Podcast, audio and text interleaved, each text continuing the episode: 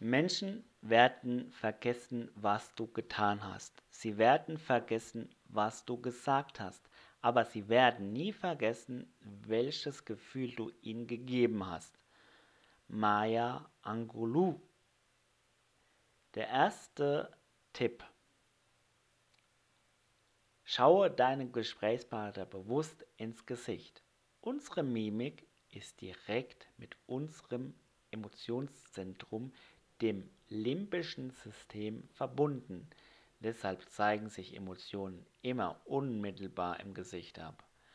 Schau deshalb dein Gegenüber bewusst ins Gesicht und achte auf jede Bewegung, gerade auf schnelle Zuckungen von deinem Gegenüber.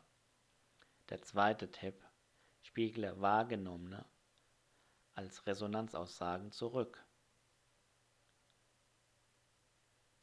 Spiegle wahrgenommene Bewegungen im Gesicht deines Gegenübers verbal zurück. Stelle Aussagen in den Raum, aber bitte keine Fragen. Nutze Aussagen wie zum Beispiel, Sie runzeln gerade die Stirn. Ich habe das Gefühl, Sie sind besorgt. Mir scheint es, dass Sie etwas traurig macht.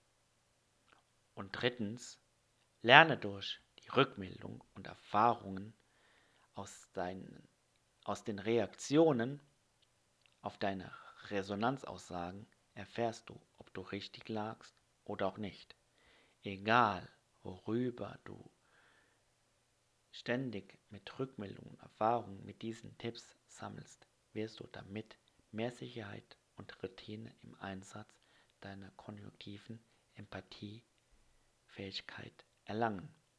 Denn hierbei gilt Übung macht den Meister. Ich muss dir nur sagen, ich übe diese Tipps immer wieder ständig für mich selbst ein. Und das solltest du auch machen. Ich wünsche dir weiterhin noch viel Spaß und wenn du was umsetzen möchtest und du weitere Sachen von mir haben möchtest, erfahren möchtest, wie du mehr Empathie für den Kunden zeigst, dann kontaktiere mich. Ich wünsche dir noch einen schönen Tag. Dein Michael.